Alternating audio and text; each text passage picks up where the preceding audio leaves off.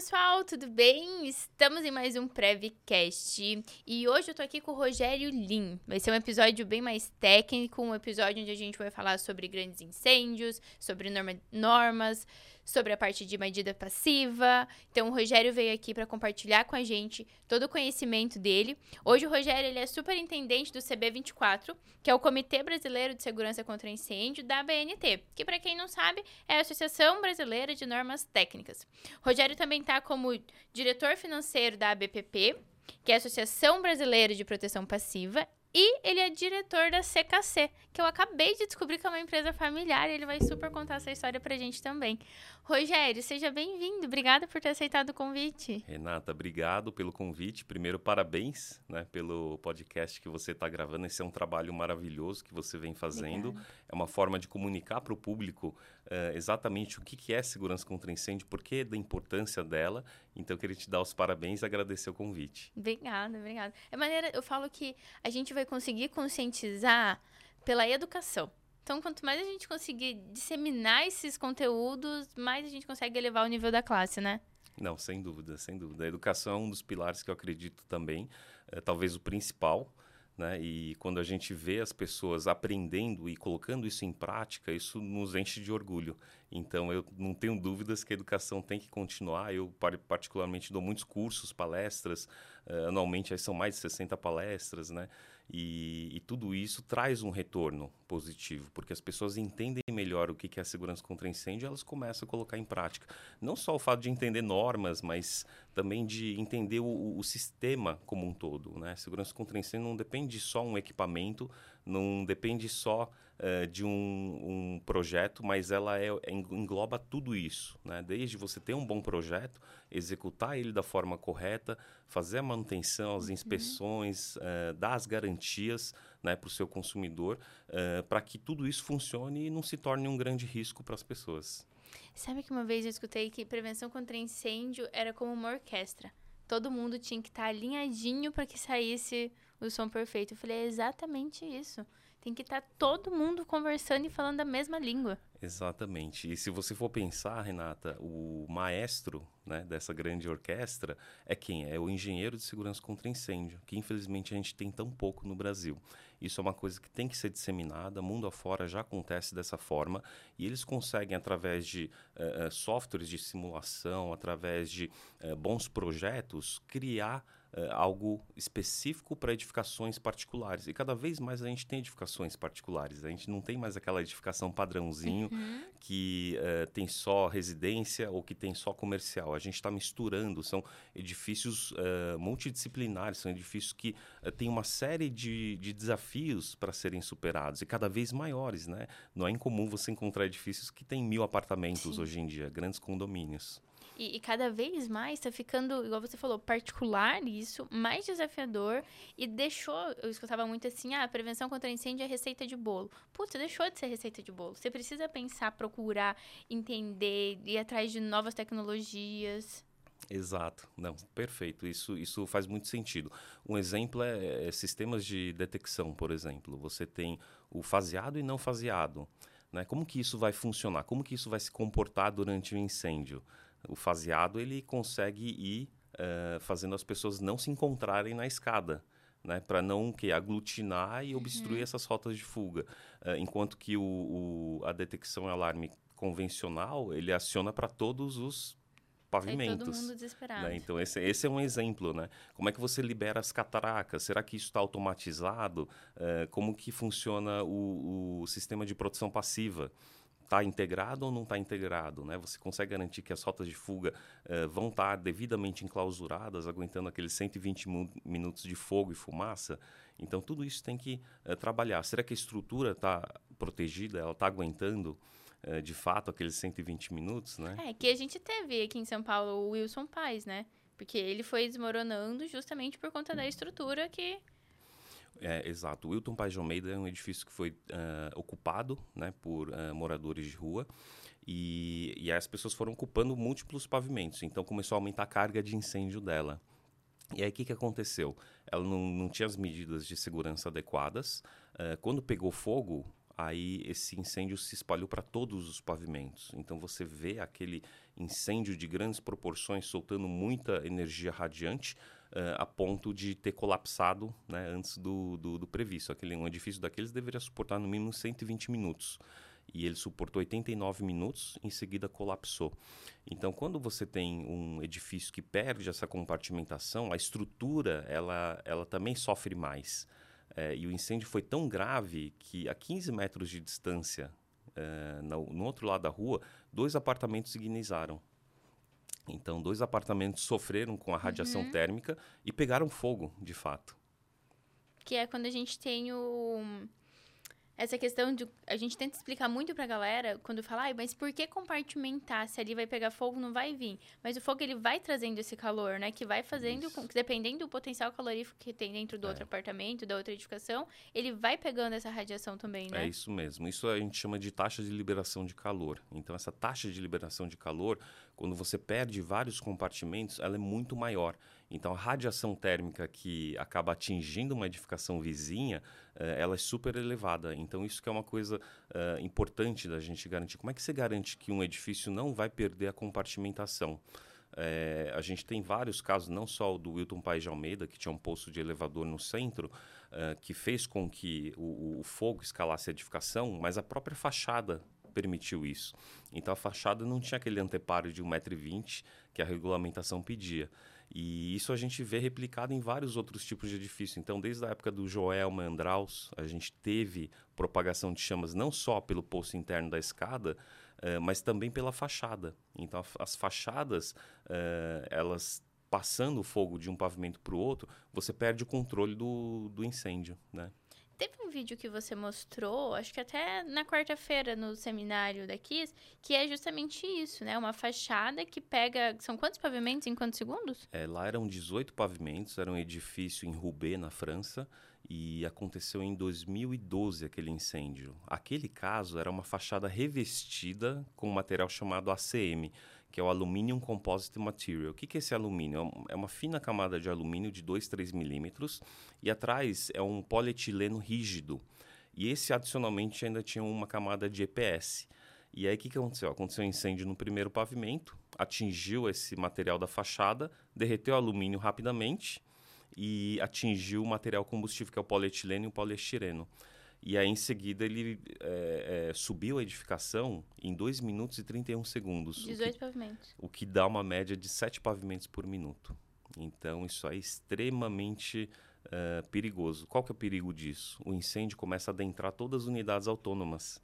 Então, o Corpo de Bombeiros teve muito trabalho, porque muitos uh, apartamentos não estavam habitados naquela, naquele momento. E, e aí eles tiveram que ir arrombando porta a porta para ir controlando em pequenos focos de incêndio que poderiam se tornar em grandes uhum. uh, incêndios, né? Atingir o flashover.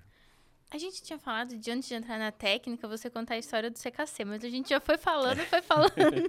Não, perfeito. mas lá. me explica, a CKC eu conheci, já tinha escutado falar muito sobre a empresa de vocês, mas na Fire Show que eu tive bastante contato com o material, com tudo que vocês trabalham. E agora você me contou que é uma empresa familiar. Você pode contar um pouco? Como assim? Claro, da onde surgiu a CKC?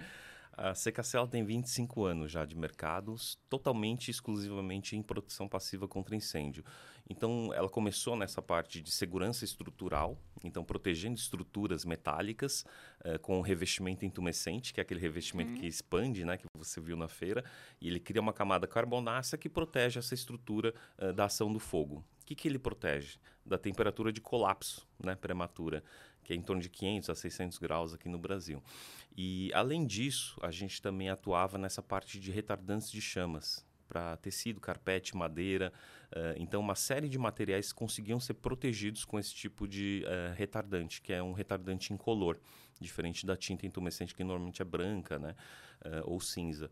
E depois foi expandindo, as coisas foram expandindo e a gente foi é, introduzindo sistemas de selagem resistente ao fogo, sistemas de compartimentação de ambientes. Hoje são mais de 200 produtos aí é, diferentes na, na linha, né, no portfólio. É, mas é uma empresa familiar. Meus pais que fundaram E, e, eles sempre tiveram esse foco de falar, não, vamos, né, se a gente começou assim, a gente vai até o fim. É, mesmo no começo sendo difícil, né, obviamente, é, pouca gente conhecia, então eles faziam muitas feiras, demonstravam, né, intumescência. É, a gente faz até hoje um pedaço de papelão, onde você aplica é, duas demãos da tinta intumescente, ela expande sem queimar o papelão é, demora um, um, bom tempo, às vezes demora uhum. até meia hora, 40 minutos para o papelão começar a ser atingido pelo calor. Então isso mostra qual a eficiência que um revestimento tumescente tem. Uh, e, e, a empresa realmente foi é, uma empresa que foi crescendo né, aos poucos. Hoje eu e meu irmão a gente está lá, né, o Jeffrey, e, e, a gente acaba tocando a, é, toda essa parte aí comercial, de gerenciamento. De, desde o começo, a CKC se posicionou como medida passiva. Exato, desde o começo. E ficou. A gente nunca uh, uh, fugiu né, do, do, mercado de produção passiva. Isso não significa que a gente não possa né, atuar em outros segmentos, mas uh, a gente preferiu dar um foco é, porque só em medidas passivas você já tem tantos tipos de tecnologias, tantos tipos de sistemas.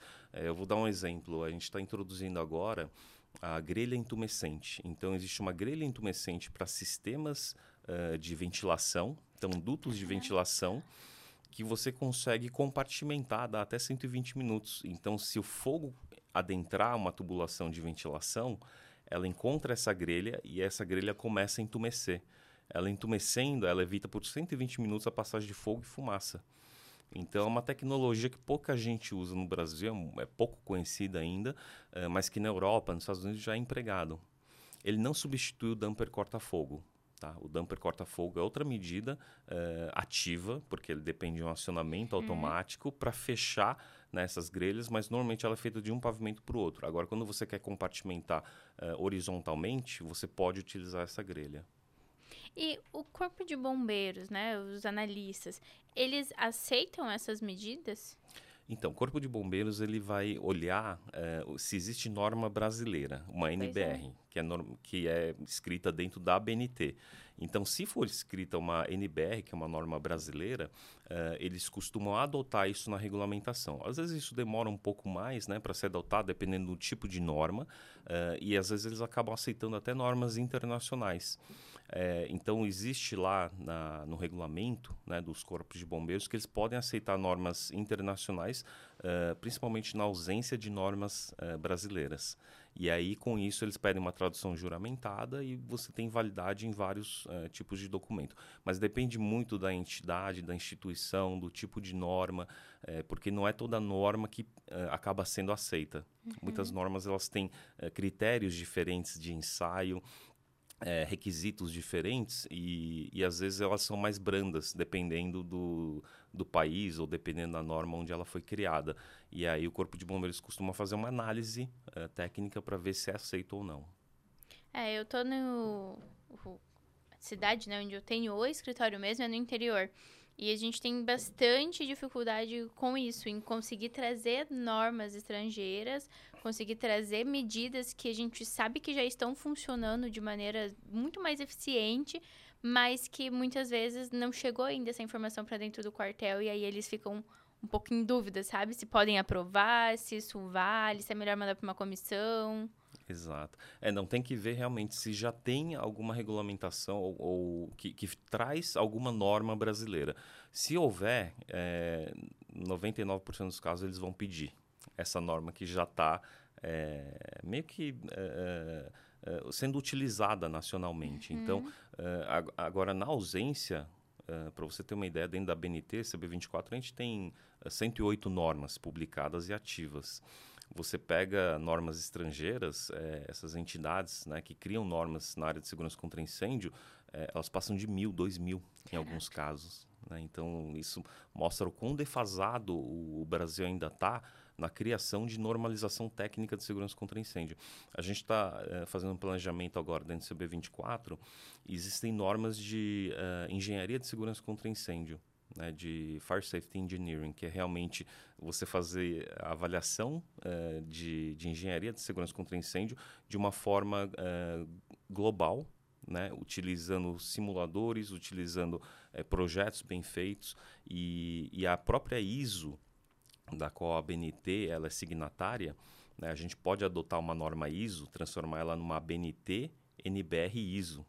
Isso é possível. A gente consegue uh, trazer as normas da ISO e tornar elas em NBRs ISO. Uh, ela já tem dezenas de normas nessa área de segurança contra incêndio. Então, é uma coisa que eu estou querendo introduzir. Por mais que pareça uh, prematuro para o Brasil, a gente tem que começar a pensar nessa linha né? e não somente em normas prescritivas, né? O, a dos corpos de bombeiros são normas prescritivas. Significa que essas normas prescritivas vão deixar de existir? Não. Elas vão existir para aquelas edificações padrões, onde não foge muito do comum. Agora, edifícios uh, históricos, é, você pega edifícios de multi, múltiplos com, é, complexos, né? Você tem lá é, cinema, shopping, edifício uhum. comercial, residencial, flat, hotel. É, como é que você faz a engenharia de segurança contra incêndio? Você tem vários tipos de públicos lá. Né? Você tem público que conhece a edificação, você tem público que é novo, é, é novo só vai passar é, um dia. É, você tem gente que mora, já conhece lá, é, você tem comerciantes, você tem de tudo, né? E... Tem uma carga de incêndio super variada, né? É muito variada, exato. Então, como é que você faz a segurança contra incêndio de um complexo desses? É, a complexidade muito maior. E quando você falou né, do Brasil ser prematuro, eu acredito que talvez considerando mentalização realmente, né, nossa população, nossos colegas de profissões ainda é realmente é um assunto prematuro, mas eu vejo também que a curva de crescimento da prevenção, ela tá andando, parece que ela tá crescendo, a galera tá olhando para isso, tá se movimentando, né? É, a gente nunca está contente, né? Na verdade, é, a gente sempre é que a gente vê. Tá um pouco atrasado, é, mas está indo. A gente sempre vê um grande atraso, não só comparando internacionalmente, mas é, um, um, exemplo. A gente não tem dados estatísticos de, de incêndios da forma como é, outros países têm. Então, registros é, de dados estatísticos é uma coisa muito importante. É uma norma, inclusive, que está sendo revisada agora, NBR 14023. É, ao mesmo tempo, é, a gente vê que em alguns é, locais, alguns estados, a, a, fiscalização ela poderia ser mais é, enérgica. Né? A gente fala que a educação é um caminho, mas você tem vários outros caminhos também para tornar a segurança contra incêndio mais séria se as pessoas querem uh, atuar na área de segurança contra incêndio, elas têm que entender uh, que existem muitas responsabilidades. Né? E o que a gente vê no mercado, infelizmente, não é isso. A gente vê no mercado muita gente querendo se aproveitar, muita gente uh, aproveitando dessa ausência né, do, do Estado, em alguns casos, Uh, e oferecendo sistemas que não funcionam da forma adequada, que na hora que você vai uh, acionar, elas não cumprem aquele desempenho esperado. E, e além da, da questão da educação, uh, a gente tem que entender que uh, o, o, o, futuro depende de realmente, no, nos Estados Unidos eles falam muito o quê? Enforcement. Se você não tiver o enforcement, que é realmente essa fiscalização, uh, e não precisa ser em todos os estabelecimentos, você consegue fazer isso de forma amostral, mas você tem que mostrar que existe e que está acontecendo. Só isso vai fazer as pessoas uh, terem aquele receio de, nossa, será que uh, vão pegar o meu projeto especificamente? Porque se pegarem, eu vou ficar o quê? 15 dias fechado? Será que isso não me traz um prejuízo? Uhum. E, e, nesse sentido, eu acho que quem tem muito poder também, além dos fiscalizadores, dos reguladores, regulamentadores, é justamente o consumidor. Se o consumidor exige que aquele estabelecimento tenha né, o, a sua licença de funcionamento uh, emitida pelos bombeiros, é, isso aumenta muito a chance dessa edificação ser mais segura. É, resolve o problema por completo? Não, mas ela cumpre o mínimo exigido. É Quando você tem a licença dos bombeiros, né, aqui em São Paulo é chamado AVCB, em outros estados você tem outras nomenclaturas, você cumpre o mínimo da segurança contra incêndio. E, e, e, isso a gente, infelizmente, não vê em todos os estabelecimentos. A gente vê muitos estabelecimentos que não cumprem isso. É, a grande maioria, na verdade, né? Até porque, igual isso que você comentou, de muita gente se aproveitando, vamos dizer assim, do momento, é em todas as áreas, né? A gente vê que o, o empreendedor, de uma maneira geral, o responsável técnico, ele viu a movimentação e aí ele resolveu migrar para a área porque, puta, essa área vai começar a cobrar e vai dar dinheiro. Mas sem entender justamente as responsabilidades que estão vindo é. junto, os cuidados que precisam ter. Essa acho que é a minha maior briga é justamente essa. É, não é pelo é. lucro ou pelo dinheiro, é olha a responsabilidade que você está carregando. Exato. A, a BPP surgiu, né? Um dos motivos dela ter surgido foi, foi esse é, a gente entendeu que as pessoas não sabiam o que, que era proteção passiva, então tinha um papel de é, é, realmente educar o mercado, mostrar o que, que é proteção passiva, quais são as medidas, quais são as tecnologias por trás, quais são as soluções, e, e muitas vezes ela está incorporada à edificação. Então você não consegue ver a olho nu uma proteção estrutural, a compartimentação passa por uma parede é, convencional, a porta corta-fogo é como se fosse mais uma porta. Uhum. É, Fica aberto. É, a questão bem. do retardante você não vê aplicado no tecido, na madeira, no carpete. Uh, e, e, tudo isso acaba. A saída de emergência que foi dimensionada para ser protegida, enclausurada, a prova de fumaça, uh, as pessoas também não, não percebem isso no dia a dia. Uh, então, tudo isso traz para gente um. trazia para gente uma dificuldade. A BPP nasceu justamente para o quê? para trazer essa conscientização, só que ao mesmo tempo também para eh, garantir que não houvesse, uh, reduzir essa concorrência desleal. A gente vê muito a concorrência desleal uh, acontecendo, e aí o pessoal, como é que eles fazem? Ah, reduz a quantidade de material utilizado. Uh, reduz. E, ah, e quem assina? Tem gente que assina sim, tem uhum. gente que assina RT, Muito. tem gente que assina RRT. Uh, e tudo isso traz um uh, grande risco. Agora, como é que você garante, como é que você fiscaliza? É, o grande problema que eu vejo também é no judiciário. Quando um incêndio acontece, alguém eh, e você tem a fatalidade, como é que eles, eles acabam focando somente na causa? A gente vê que os juízes acabam olhando, ah, ele esqueceu a panela no fogão, ah, foi o ar-condicionado, é, foi o, o, a vela que ele acendeu, usou Benjamin e espetou. Então, essa é a causa uh, do incêndio. E eles focam somente nisso de quem é a culpa da causa do incêndio. Eles esquecem que a edificação ela é que nem um veículo. Se você comprar um veículo que vem sem airbag ou aquele airbag não funcionar direito, a culpa pode ser da montadora. E se a montadora oferecer um produto que eh, não estava de acordo com as normas técnicas, assim como a edificação, tem que ter uma série de medidas de segurança, né? Na hora que você freou, o ABS não funcionou. E aí você bateu, colidiu, aconteceu uma fatalidade. De quem que é a culpa? Tem que ser analisado, né? Se era um veículo zero, por exemplo, provavelmente deu alguma falha no, no sistema. Então, da mesma forma que você compra um edifício, você espera que os sistemas de segurança desse, desse veículo funcionem, quando você está numa edificação, comprou um apartamento ou você alugou um escritório comercial, você tem que esperar que essa edificação uh, funcione se um incêndio acontecer. Então, para isso que você tem que ter uma série de medidas uh, de segurança contra incêndio. E o que, que é? Você falando que criou a Associação de Proteção Passiva justamente para levar essa consciência para a galera. O que, que é proteção passiva? Vamos pensar que talvez a galera que está ouvindo também não, não sabe ainda não viu que existe, além de extintor, plaquinha, luminária, Legal. outros sistemas. Eu vou, eu vou explicar a proteção passiva contando um pouco sobre os casos de grandes incêndios. E aí a gente vai conseguir ilustrar e entender melhor. Porque, como eu falei, ela não é que nem um extintor, um sprinkler, um sistema de detecção alarme. Uh, ele normalmente está escondido. Então, ele está nos bastidores. Então, um exemplo uh, é o World Trade Center. Quando aconteceu uh, o ataque às Torres Gêmeas, né, a gente pensa que quando acontece um arson ou um ataque terrorista, o edifício, o sistema de segurança contra incêndio não funcionará. Ele de fato não funcionará é, como previsto. Ele não foi projetado muitas vezes para resistir a um ataque terrorista ou a um arson. É, só que o que, que acontece? No WTC 1 e 2, quando bateu o primeiro avião, é, a torre é, colapsou depois de 46 minutos. E a segunda torre, depois que bateu o avião, ela colapsou depois de 56 minutos, se eu não me engano. Esse tempo uh, ele foi suficiente para você evacuar uh, mais de 17 mil pessoas dessa edificação, Caraca. nessas duas edificações. Uh, por quê? A edificação era inteira em estrutura metálica. Essa estrutura metálica estava com um revestimento de argamassa projetada, que era específico para suportar duas horas de incêndio. É, ah, mas Rogério, ele colapsou antes de uma hora.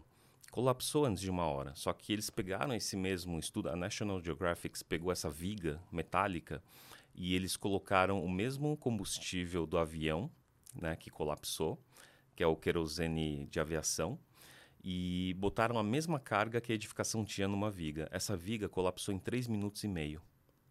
Então, isso significa que a edificação provavelmente colapsaria em 3 minutos e meio se ela não tivesse com essa proteção térmica na estrutura metálica. Então, essa é uma das formas de proteção passiva. Proteger as estruturas para que elas não colapsem de forma prematura. Por quê? Porque depois que todo mundo evacua uma edificação, você tem ainda o bombeiro subindo para fazer o combate. Né? E, e, nesse caso, é, o, o, pessoal estava evacuando o quê? Pela escada de emergência, que estava protegida e enclausurada. Ah, teve gente que não conseguiu? Sim. Quem estava acima dos pavimentos que o, que o avião impactou é, não conseguiu, entendeu? Escapar. É, então eles acabaram ficando ilhados. Mas quem estava nos pavimentos inferiores conseguiu evacuar a edificação. então você imagina, se ela colapsasse em 3 minutos e meio, é, ao invés de ter lá os 3 mil e poucas mortes, é, teria talvez 20 mil. Então o WTC teria sido mais trágico ainda. E, e não foi isso que aconteceu. É, compartimentação de ambientes. É, Joel Mandraus, que eu falei. Você tem um anteparo vertical. Se você não tem um anteparo vertical e uma escada protegida, o fogo ele sobe pelo meio da edificação e pela fachada. Uhum. Então, sem essas medidas de paredes corta-fogo, portas corta-fogo, anteparo vertical na fachada, você não consegue evitar que o fogo avance de um pavimento para o outro. E é muito ruim a gente ter um incêndio que consome a edificação como um todo, porque aí você é, torna o risco muito maior. O incêndio ele se alastra, gera mais taxa de liberação de calor e tudo isso acaba virando um grande é, problema. E aí, uma terceira medida de, de proteção passiva é, é, controle de materiais de acabamento e revestimento. Então, é, o exemplo da Boate Kiss. Né? A Boate Kiss, a gente teve 242 mortes. É, um dos fatores, são múltiplos fatores né, que causaram essa tragédia. É, mas um dos fatores foi o forro revestido com uh, espuma de poliuretano. E essa espuma de poliuretano é extremamente uh, inflamável e gera muita fumaça. Então, ela tinha uma classificação de reação ao fogo muito ruim essa classificação de reação ao fogo acabou gerando tanta fumaça que as pessoas inalaram, duas, três inaladas, elas já desmaiavam. Uh, e, e, a gente teve a oportunidade de, uh, nesse caso do, do, da Boate Kiss, né, uh, ocorreram outros dois incêndios muito similares alguns anos atrás. Então, nos Estados Unidos teve aquela Day Station, que tiveram mais de 100 mortes, situação muito parecida, sinalizador, espuma de poliuretano também, saídas obstruídas, extintor não funcionou, a sinalização estava ruim. Uh, e depois em Cromayon, na Argentina, que teve, ah, se não me engano, 190 e poucas uh, mortes também. Uh, a gente teve a oportunidade de ver para fora, né? Por isso que eu sempre trago essas questões. Uh, tá pegando fogo em edifícios com fachada de ACM. A gente tem milhares de edifícios aqui com fachada em ACM. Como é que a gente garante que esse risco não vai acontecer com a gente? Fazendo a prevenção, sendo rigoroso na hora uh, de um projetista projetar, ele já tem que perguntar que tipo de ACM você está utilizando, quais normas eles foram ensaiados. Ele atende a NBR 16951 ou não atende? Ele tem normas de ensaios internacionais, se não fez essa nacional, ele tem normas de ensaios internacionais ou não? O pessoal lá apanhou, teve que uh, fazer esse tipo de ensaio, uh, criar essa normalização e avançar, ela está desde 2011 avançando. É uma ABS, é uma British Standard, né, uma norma uh, britânica. E, e, ela foi revisada já umas 5, 6 vezes. Ela ensaia o quê? Diferente de você fazer o, o single burning item, que é um ensaio de canto de parede, você põe um revestimento lá que você tem num canto de parede, ele pega fogo, ele ensaia em larga escala. E quando você ensaia em larga escala, 7, 8, 9 metros de altura, uh, você consegue ver outros comportamentos que incêndio não teria em pequena escala. Uhum. Então, incêndio, a gente costuma dizer que ele é muito é, pernicioso, ele é muito é, perigoso quando ele muda de escala. Se você está numa escala menor, ele tem um comportamento. Quando está em uma escala maior, a fumaça a dinâmica do incêndio é totalmente outra. O, isso a gente trazendo para uma realidade de, ah, vamos colocar uma semi na fachada. cobrar que as empresas tenham uma certificação, laudos, isso acaba sendo um tanto quanto desafiador, porque a maioria das empresas não olham para isso, e ao mesmo tempo acaba conseguindo extinguir aquela galera picareta do mercado, né? Galera que está só distribuindo material sem olhar de fato para isso. Mas ao mesmo tempo, agora falando do lado do projetista, a gente cobra muito, a gente tem né, essa visão mais técnica e cuidadosa nos nossos projetos. E a gente acaba cobrando muito isso. Galera, odeia, odeia. Teve casos da gente, o cliente falar, não, não vou fechar porque está dificultando muito e eu, a pessoa X falou que eu posso fazer tudo. Então, vou fazer com a pessoa X o projeto. E a gente, tá, né, tudo bem, não tem o que fazer. Nosso cenário é esse aqui, você precisa seguir isso aqui. Então, eu acredito que quanto mais a gente trazer isso à tona, falar, explicar, para que todo mundo do mercado, para que todos os responsáveis técnicos, todos os técnicos que estão no mercado, eles olham e eles entendam que a gente precisa cuidar. Pô, tá acontecendo lá fora, não precisa repetir aqui. Já sabe que tem que cuidar, tem que. Uma coisa que eu vejo muito é as essa 1,20 que a gente precisa ter na compartimentação em edifícios, galera fechando tudo com sacada de vidro e fazendo uma terceira, um terceiro espaço dentro do apartamento, né? Uma área de sacada, uma área com cheio de potencial calorífico, coloca sofá, mesa. E isso também é algo que não está sendo falado, né? A gente está vendo, vendo que está errado, vendo que não poderia, mas que não está tendo uma orientação para isso. É, perfeito, Renata. Primeiro ponto do projeto. É, realmente no, no, projeto que você é, resolve segurança contra incêndio. Então, a, a, etapa do projeto ela tem que ser muito valorizada. Né? E normalmente, quem, de quem que é a responsabilidade né? de, de fazer um bom projeto? A incorporadora. A incorporadora tem que olhar e mitigar todos os riscos no projeto. Se ela não mitigar todos os riscos no projeto, não tiver um projeto bem feito, é, não adianta nada. A execução já vai trazer uma série de erros e aí você vai tentando resolver problemas é, no meio do caminho na, na barrigada, né? Como eu digo. Então, aquele projeto copy-paste, ele é muito ruim, porque ele é um projeto padrão, é um projeto que a pessoa fala, ah, eu já consegui aprovar dessa forma. Só que aí faltam o quê? É 30%, 40% das medidas de segurança contra incêndio. Ah, não, mas eu consegui aprovar. É, Corpo de Bombeiros não vai conseguir olhar todos os projetos e, e, apontar todos os problemas e erros. Ele vai nos principais. Ele vai ver se o extintor, a detecção, a sinalização, é, o, o, a largura da escada, é, o corrimão estão instalados é, dificilmente eles conseguem olhar tudo. Olhar se a selagem foi feita, que tipo de sistema foi utilizado, quantas voltas foram dadas da fita intumescente. Até porque eu vejo que é algo que não é responsabilidade deles, né, Rogério? Exato, se existe um responsável técnico pela né? obra, não tem que eles ficarem vindo conferir se a pessoa exato, fez isso bem feito. Exato. Eles têm que simplesmente pedir a documentação, né? Então, pedindo a documentação, falando, ó, isso aqui cumpre uh, essas questões, uh, ótimo, essa edificação teoricamente tem, e tem um responsável técnico por isso. É, e aí, a, a, a, outra questão né, que você comentou do, da sacada, é, isso realmente vem acontecendo, é uma particularidade do Brasil, as chamadas varandas gourmet. Uhum. E essas varandas gourmet, elas acabam não cumprindo esse anteparo vertical de 1,20m. Então, uh, você tem normalmente uns 70, 80 centímetros, e aí fica faltando 30, 40 centímetros de, de anteparo vertical.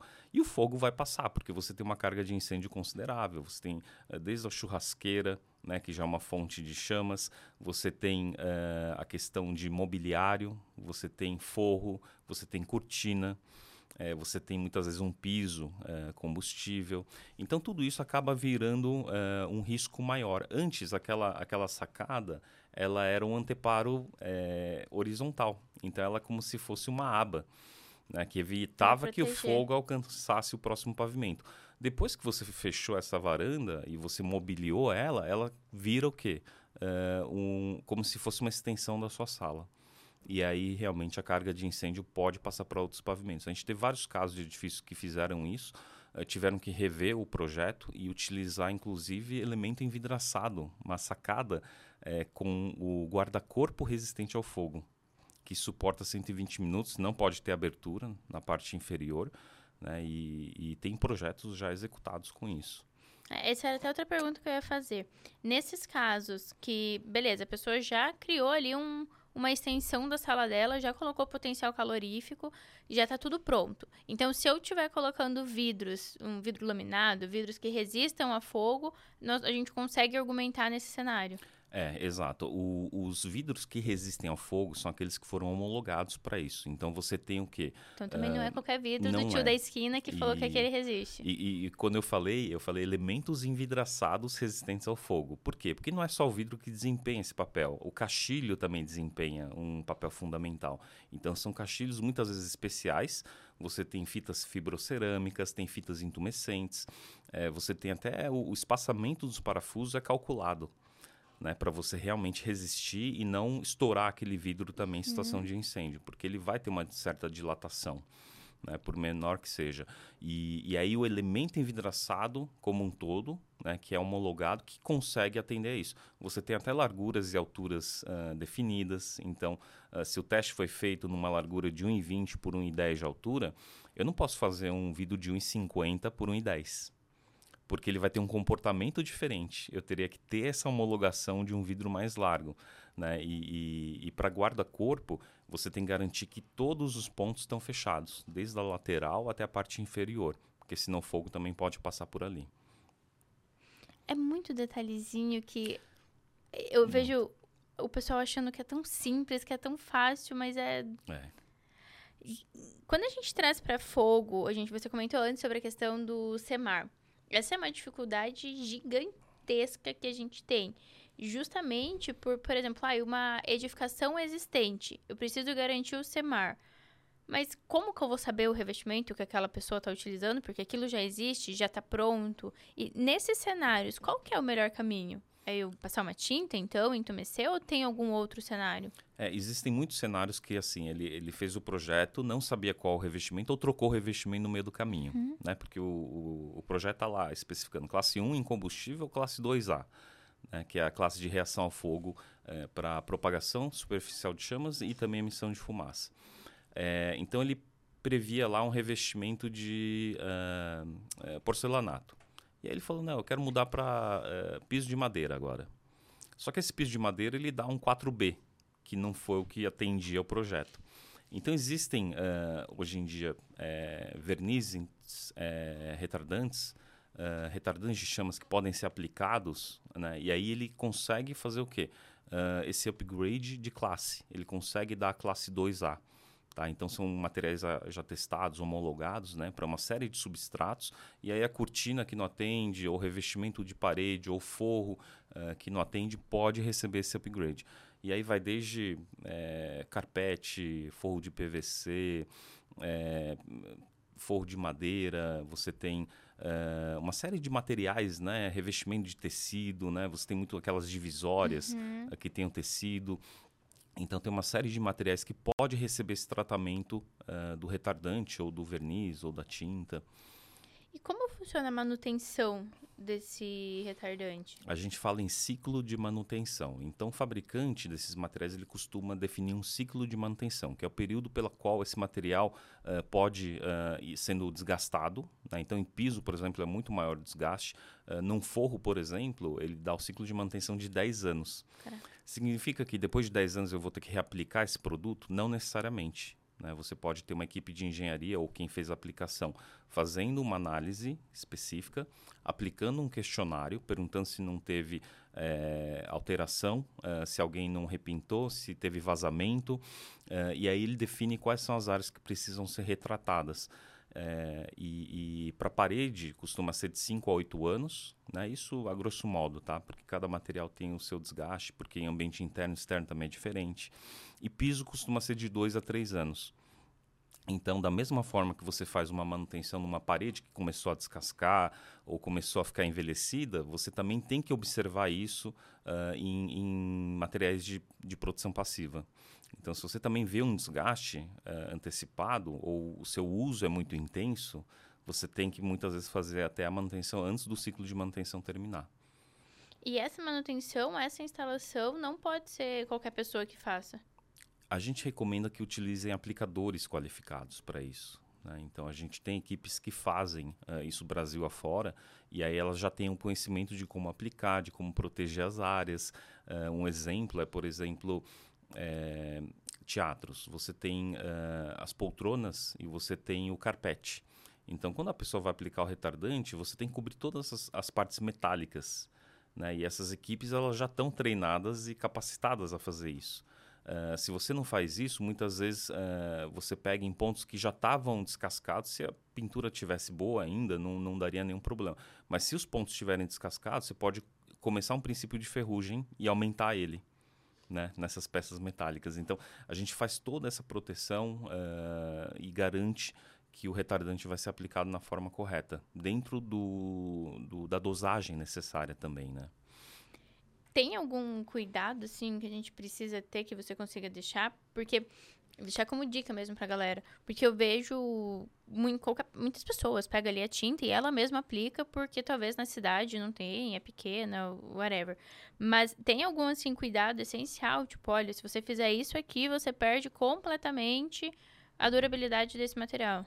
É, a, gente, a gente costuma pedir pro pessoal seguir as instruções, então é, sempre que é, vai é, o material, vão com as instruções. A gente tem uma equipe técnica também que dá suporte por WhatsApp, por telefone. É, se necessário, o engenheiro pode ir até a obra também, né? então existe essa possibilidade também. É, a gente faz muito isso para estrutura metálica. Então, em obras menores, né, que não tem um aplicador fazendo o, todo o processo, a nossa engenharia consegue ir lá uh, dá o treinamento inicial e no fim da, da aplicação ele vai com o medidor de espessura, ele confere se as espessuras estão adequadas, se a aplicação foi feita da forma adequada, né? E, e aí a gente emite um relatório falando que foi uh, concluído com sucesso. Então a dica principal é ler e aproveitar o suporte que está ali Exato. disponível. Exato. Antes, quando a gente estava falando de controle de material de acabamento e revestimento, você foi falando sobre as classes, né? Classe 1, classe 2, etc. As, a maioria das normas, se não todas, considerada a partir de bombeiro, né? ZTs, NB, NTs, NPTs, elas trazem assim, ah, classe 1, classe 2, classe 2A. Mas ela não abre o que é cada classe. E aí, para nós, como projetista, fica, tá, mas isso daqui vai ser classe 1, classe 2. Aí, ah, pede pro fabricante. Aí o fabricante também não sabe, ou manda um laudo qualquer. Como que a gente diferencia uma classe da outra? O que, que é cada uma dessas classes? Não, perfeito. Ótima pergunta, Rê. A classe 1 é incombustível. Né? É, pedra, metal, vidro, é, concreto. Então, tudo isso é considerado material incombustível. É o mais seguro que existe, se você for pensar para segurança uhum. contra incêndio. É, só que a gente não consegue viver só em meio a esses materiais que não tem acústica, não tem térmica, não tem é, uma série de propriedades que a gente quer para dar o conforto de um ambiente. Então, ambientes internos, principalmente, utilizam muitos materiais combustíveis. Então, eles já não são classe 1. Eles começam a ser classe 2, 3, 4, 5, 6. É, e quando a gente vai para essas classes, é, quanto maior o número, pior o desempenho dele ao fogo. Então, uma classe 2 é, ela é a melhor classe para propagação de chamas de um material combustível. Então eu pego um pedaço de madeira compensada, por exemplo. Qual é a classe que ela tem? Ela é uma classe 4. Ela propaga chamas de uma forma, de numa velocidade considerável. Quando eu pego um classe 2, essa propagação talvez ela nem continue, ela não se sustenta ou ela se auto-extingue rapidamente. Então você não vê tanto flamejamento e essa mesma madeira ela pode ser um classe 2 desde que ela tenha um tratamento retardante. É, e aí você pergunta, a segunda letrinha, o que, que é a segunda letrinha? A segunda letrinha é A ou B. O A é que emite pouca fumaça. O B emite muita fumaça. Então o A você nunca vai encontrar para uso em ambiente interno. É, então, quando você for buscar uma classificação de reação ao fogo, tenta buscar sempre, se for um material combustível, classe 2A. Que aí você está uh, jogando na, na segurança, tá? principalmente para forro e para parede. Tá? Para piso, a norma permite, em alguns casos, o uso de 3A, 4A, mas rota de fuga, uh, sempre classe 2A. Então, a gente tem que classe 1 em combustível, ponto. A Isso. partir disso, conforme o número vai aumentando, 2, 3, 4, 5, vai piorando Vai piorando a classificação dele. É. Perfeito. E aí A é, emite pouca fumaça e B Muita Emite fumaça. Muita fumaça, exato. Tá. Aí tô fazendo uma obra existente. Vou dar um exemplo aqui, qualquer coisa você vai. Fala, meu, tá viajando, menina. Vou, tô fazendo aqui uma obra existente. E aí, minha, meu piso é de porcelanato, classe 1. Classe 1. Tá. Minha parede é normal, classe, classe 1 também. 1 também. Tá bom. Ele encheu de cortina. É, a cortina, ela não é considerada um revestimento. Tá? Até um tempo atrás, muita gente confundia. A, a gente vê a necessidade de fazer o tratamento, tanto que existe uma NBR que trata de ignitabilidade de cortinas. E, e que ela. NBR é essa? Ai, eu, eu não tô com esse número agora, mas tá. eu, eu vou pegar. É ignitabilidade de cortina. É, é ignitabilidade de é, cortinas. É, mas o, o que, que é importante? Ele é, é você é, atender essa norma né, para teatros, para locais onde você tem uma cortina grande de tecido. Uhum. É, muitas vezes aqueles rolons eles já atendem classe 2A, porque elas são de fibra de vidro. Então já é uma baixa flamabilidade. Tem resina no meio, né? A fibra de vidro é incombustível, mas se ela tem resina já vira um material combustível. Então acabam já atendendo. Então pedir sempre para o fabricante uh, fornecer o relatório é, ou a homologação que ele tem de classificação de reação ao fogo, tá? Então isso é muito importante. Tá, então com cortina pegar isso ou fazer essa aplicação. E o PVC? O PVC, ele tem, por ter cloro na composição, ele tem uma baixa propagação de chamas. Uhum. Só que muitos fabricantes de PVC têm uma, um péssimo comportamento à fumaça ele emite muita fumaça. É, e ele pinga, né? E também. ele dá gotejamento, sim. Pode dar gotejamento em chamas, mas é, é, é um pouco menos, mas dá gotejamento sim. Uh, o que, que acontece com a fumaça? Ela costuma ser B. Então ele é um material classe 2B uhum. na grande maioria das vezes. Então tem que pegar cada fabricante, porque eles diferem em, em desempenho. Tem alguns que devem ter classe 2A, mas a maioria é classe 2B. E aí, no caso que, quando é classe 2B, também é possível fazer um tratamento, mas aí com uma pintura intumescente. Aí você consegue elevar ele para uma classe 2A. Existe algum material que eu não consigo aplicar? Tem. Alguma tintura e eu perco? É, aquele piso plurigomo de borracha, Uhum. É, como você já tem abrasão, então muitas academias utilizam, muitos lugares utilizam esse plurigomo, ele tem uma, um péssimo comportamento ao fogo, só que ele também não consegue ser tratado, porque é um material muito flexível, muita abrasão, é, não existe um verniz específico para ele. É, o ACM é outro material que a gente não consegue tratar, porque ele é um sistema complexo. Além de ter um material combustível, ele tem um pouco de espaço é, entre a fixação dele e a fachada da edificação. É, então você cria o efeito chaminé, então, nesse efeito chaminé, uh, você não consegue fazer um tratamento para isso funcionar bem. Né? Então, a nossa recomendação é remove e coloca um revestimento adequado. Caraca, não sabia não. Então, a CM é. e o piso... Plurigoma, é. Tem vários outros materiais Caraca. também, mas assim, os que eu me lembro agora, que são muito comuns, que o pessoal pede, ah, eu queria fazer um tratamento. Infelizmente, a gente não consegue fazer não esse tratamento. Como. É. E para projetista, assim, galera que tá do, do meu lado, mesmo fazendo né, a mesma função que eu faço, é basicamente, então, cuidar com os revestimentos que a gente tem e deixar essa orientação, tanto para a CM quanto para o piso de academia. É, trazer sempre essa, essa visão de passar uma tinta intumescente, fazer um tratamento retardante. Isso, é isso mesmo. Tá bom. Falamos sobre normatização, falamos sobre os grandes incêndios, mas não falamos sobre os incêndios em baterias. Ah, ótimo.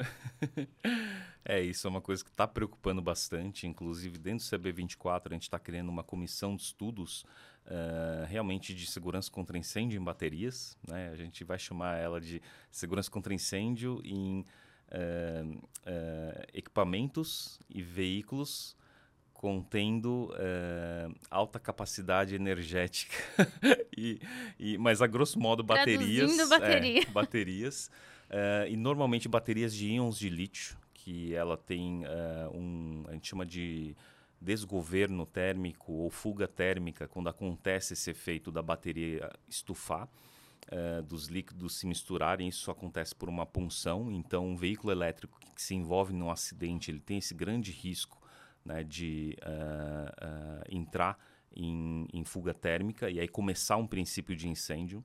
Esse princípio de incêndio ele pode durar por horas. Então, como as baterias elas são células colocadas dentro de módulos blindados, é, esses módulos são justamente para dar mais segurança aos passageiros de um veículo elétrico, porque num acidente você tem que ter, às vezes, até horas para conseguir tirar uma pessoa dali. Então, como esses módulos eles blindam é, um, as células de bateria de um lugar para o outro, ele, essa reação em cadeia ela demora muito a acontecer. Só que essa fuga térmica ela chega até 1.300 graus. Então é um incêndio considerável. Então, esses projetos de veículos elétricos são seguros? Sim, os veículos elétricos são seguros. Né? Atualmente, eles são muito seguros, principalmente uh, de montadoras confiáveis. É, mas quando a fuga térmica acontece, ela é uma reação em cadeia. Então, a hora que ela aquecer muito o módulo vizinho, uh, ele pode fazer com que o próximo módulo entre em fuga térmica também. E aí isso vai acontecendo por horas. Você tem casos de Teslas que pegaram fogo por mais de 30 horas. Caramba. Você tem casos né, uh, de, de e-scooters, de e-bikes pegando fogo dentro de apartamentos e matando muita gente. Então, Nova York é a primeira cidade que começou a registrar essas ocorrências. Uh, foram cinco, seis mortes que aconteceram já por ano nos últimos dois anos.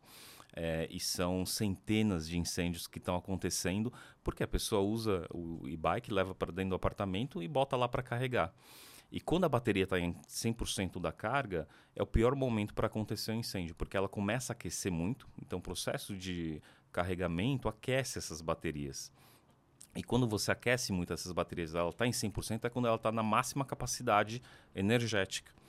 E isso, se acontecer um incêndio, por, quer seja porque o projeto da bateria não foi bem feito, quer seja porque essa, bate essa uh, bateria sofreu uh, muitos impactos ou sofreu uma punção, uh, ou você usou um carregador que não era adequado, né, um carregador que, que não foi dimensionado para né, esse equipamento, uh, esses incêndios podem acontecer. Da mesma forma que aconteceu com celulares. É, eu ia perguntar agora, até tem aqui, ó, celular. Porque é, a gente está falando de baterias, notebooks, é. bike, mas isso serve também para também, também para celular. E, e, e no, no, no, caso dos celulares e notebooks que você leva dentro de um avião, espaço confinado, né? O avião não vai parar para falar assim, ó, vamos abrir a porta aqui e todo mundo sair é, você tem um agravante, porque em pleno voo, se isso acontece, e tem acontecido nos Estados Unidos, é, são é, dezenas de casos que acontecem nos Estados Unidos, e pessoas que ficam feridas inalam, né, não é a fumaça, é o vapor, é um vapor de ácido fluorídrico que sai. Então, esse vapor também é extremamente nocivo para as pessoas. Uh, então, o número de casos que tem acontecido nos Estados Unidos tem preocupado bastante. Uh, eu entrei, inclusive, aqui na ANAC, Uh, no Brasil não encontrei nenhum registro. É, mas pode ser que tenha acontecido e o pessoal não simplesmente não ninguém se machucou, talvez não foi reportado, mas uh, é importante a gente se atentar porque cada vez mais a gente tem equipamentos contendo bateria. É, não é só o celular que você leva mais que tem bateria. Além disso, você tem o notebook, aí você tem um power bank, aí você tem um fone sem fio que tem bateria, né? Você tem uma série de equipamentos, relógio, é, é relógio até, até o, a escova de dente, né? tem é, hoje em dia bateria. Então, é, tudo isso acaba trazendo um, um, risco maior. No caso, voltando lá para as e-bikes, o é, que, que acontece?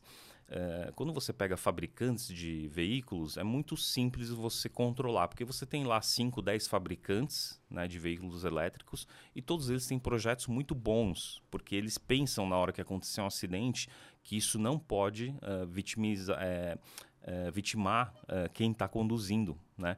Uh, então, os projetos são muito bem feitos para que o, o, fogo da bateria vá para o piso, não suba para a cabine. É, você tem módulos como por exemplo da Volvo, eles começaram a empilhar os módulos de bateria no centro do veículo, então se ele sofrer um impacto lateral, não vai nem atingir os módulos de bateria. É, você tem vários projetos, né? o próprio da Tesla é, é uma camada super espessa no assoalho, de mais ou menos 10 milímetros de, de aço, então tudo isso traz mais segurança. Agora, quando você pensa nas e-bikes, é, os Estados Unidos fez um levantamento de quantos fabricantes de bike eles, eles tinham, e, e eram 2 mil fabricantes. Então, como é que você controla o projeto de 2 mil fabricantes para garantir que eles são seguros. Que todo mundo está seguindo. E aí começa a surgir um mercado paralelo. Então, quando o mercado paralelo de troca de baterias em celulares, uhum. em e-bikes, em notebooks começa a surgir, isso traz um outro agravante, porque não é o que o fabricante originalmente recomendou. Se você levar numa autorizada de um fabricante, é, eu levo na Samsung, eu levo na Apple, para eles trocarem a bateria é uma coisa. Eles vão seguir toda uma homologação para garantir que aquela bateria vai estar tá como se fosse de um celular novo. Quando você leva numa autorizada, que, quer dizer, numa não autorizada, né, e ele troca uma bateria que não teve as homologações, não, teve, não tiveram certificações, é, você está num risco muito maior. E aí, somado a isso, você pega os carregadores. Você existe um estudo feito nos Estados Unidos que 24% uh, dos incêndios que acontecem, a Fire Protection Association fez, uh, 24% dos carregadores são inadequados ou incompatíveis. Então, Tudo carregador paralelo. um quarto das pessoas utilizam um carregador que não é o original ou recomendado pelo fabricante. Então, isso traz um risco adicional de incêndio. Uh, outro agravante, aí pensando nos celulares, né? É, que muita gente dorme com o celular na cabeceira.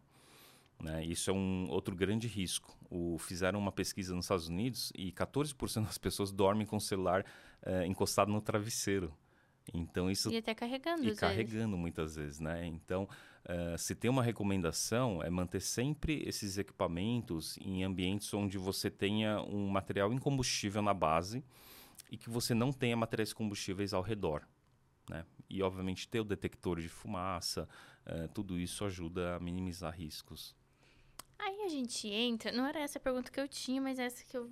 Agora que você falou, me faz sentido. Aí a gente entra numa polêmica muito grande que eu vejo, que é onde as pessoas mais colocam o celular para carregar do lado da cama? Dentro de casa. E aí seria importante, então, ter os detectores, ter chuveiro. E é o que não é visto, porque os projetos, eles são até a área comum do prédio. Quando entra na unidade residencial, você não pode implantar nada. Existe algum motivo ou alguma previsão do Brasil começar a exigir isso dentro das residências também? É, essa é uma grande briga, viu? Na verdade, eu tô. Caraca, eu fico é, chocada. Eu, é, eu, vejo que, assim, é, quando a pessoa está é, dormindo, é o momento que ela está mais vulnerável. E tem muitos uh, incêndios que acontecem quando as pessoas estão dormindo, elas uh, morrem, elas falecem. Por quê? Porque quando ela acorda, a fumaça já está é, é, tomando o quarto inteiro. E a fumaça muitas vezes é silenciosa, né? E, e, e, quando elas inalam a fumaça, já não tem mais tempo de fugir. Muitas vezes você tem uma rota de fuga somente uh, nos apartamentos, né? Então é muito difícil você sobreviver a um incêndio se você não tiver um detector de fumaça. Nas residências, então, é mais crítico ainda. Se você tiver dois, três pavimentos, você tem que ter em todos os cômodos. É, você não sabe onde incêndio pode começar. Né? Então, isso é uma questão que, que na minha visão, é, todos os países desenvolvidos, eu fui para a Ásia, fui para a Europa, Estados Unidos, todos eles adotam em, em residência já. É, isso é uma questão, muitas vezes, até obrigatória nos condomínios. E são sistemas, uh, inclusive, conectados a uma central, não é uhum. aquele uh, individual necessariamente. Então, o, o individual, individual, autônomo, uh, eu recomendo. Né? Quem não tiver, instale na cozinha, no quarto. é muito importante você ter um dispositivo que te alerte no começo, porque um incêndio ele atinge o flashover em 3 minutos e meio, 4 minutos se tardar 5 minutos. É muito te pouco tempo de reação. Só que se você pegar no primeiro minuto, você consegue ir lá e controlar esse princípio de incêndio, porque ele é um princípio, ele não é um incêndio que se desenvolveu né, e já está a 300, 400 graus na sala inteira. Quando atingiu esse ponto do flashover, você já não consegue mais controlar esse incêndio, você tem que sair correndo né, e, e, tentar fugir. Mas uh, quando a gente fala em detecção, uh, na minha opinião, é um dos sistemas mais importantes, principalmente onde as pessoas dormem. Né? Em hotéis já é obrigatório, uhum. uh, só que em residências, infelizmente, não. ainda não. É, isso é uma das coisas que eu fico mais justa, espantada, justamente por cada vez mais está crescendo os prédios, cada vez mais está cabendo mais famílias dentro de um mesmo lugar. E eu falo, é. gente, mas não faz sentido, porque é onde você tem gás, você tem é. fogo, você tem bateria, você tem muita coisa combustível, Sim. porque é tapete, cortina, é. coberta, e um, uma uma população, né, um, o pessoal que está lá completamente leigo, completamente é. vulnerável. É isso mesmo. A primeira vez que eu fui para fora do país, eu fui para Noruega e eu fiquei espantada porque lá também é em tudo. Em tudo. Tem chuveiro, tem a detecção, é. tem a central ali do, das edificações. Sim. E a galera sabe como utilizar, a galera é Exato. é treinada, a galera sabe o que fazer. Eu falei, gente, por que a gente não tem isso? Por que não funciona assim também?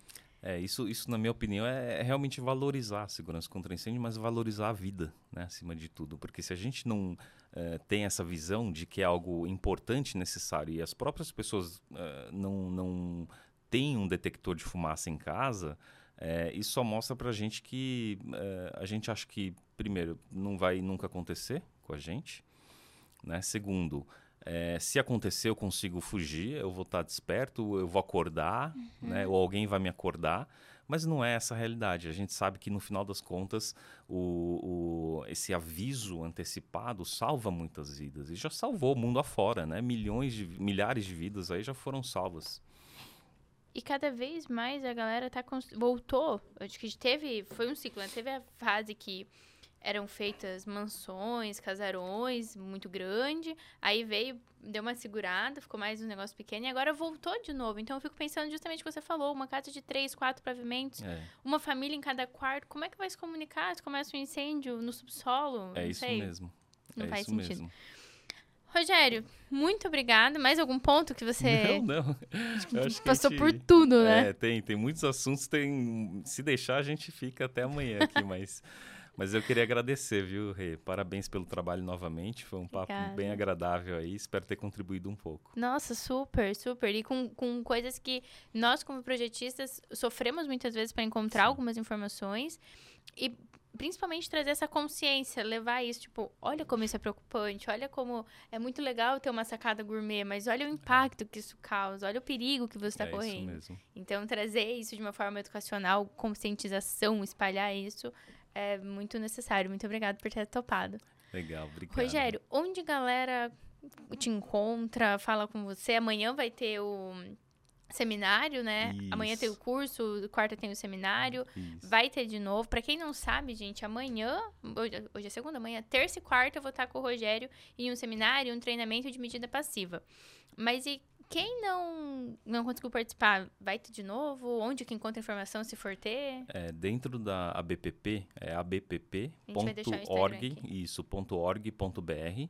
É, lá tem todos os eventos, né, o calendário de cursos, seminários, e quem perder essa edição, né, consegue participar de outras edições. É, e tem o meu Instagram, é linrogério, então é invertido, né? Uhum. É, pode me seguir por ali. Eu uso muito o LinkedIn também, então tô, tô lá no é, LinkedIn. Eu acompanho bastante no LinkedIn é. também. Tá bom. E quem quiser participar, quem quiser verificar mais, entender um pouco mais desse assunto, tanto no LinkedIn quanto no Instagram, podem chamar o Rogério. Se tiverem mais dúvidas, deixa aqui que a gente convida o Rogério mais uma vez para vir aqui falar com vocês, para vir trazer essa informação, porque é realmente muito necessário, Rogério. É um assunto que a gente não encontra fácil em materiais, em livros, em lugar nenhum. Muito difícil encontrar. E eu vou aproveitar o podcast, esse episódio, gente, para pedir para a galera deixar um QR Code aqui do lado do nosso grupo da lista de espera para o Prev Day e para o Prev One. A gente vai fazer, Rogério, uma corrida de prevenção contra incêndio. Legal. Galera, vamos juntar todo mundo que trabalha com Olha. para fazer uma corrida de 5 km lá em Curitiba. Bacana. E nesse mesmo fim de semana a gente vai fazer o Prev Day, que também é isso, é trazer esses conhecimentos mais próximos, conectar a galera com os fabricantes para criar essa ponte. O projetista entender que ele Bacana. precisa estar em contato com o fabricante, com o instalador para conseguir fazer um bom projeto. Então, coloca, o pessoal vai colocar aqui o QR Code, entrem no grupo, participem que a gente vai conversando por lá. Rogério, mais uma vez, muito obrigada. Obrigado, Rê. Obrigado pela oportunidade, né? Foi uma grande satisfação estar com vocês aqui. Obrigada. É isso, gente. Até o próximo Prevcast.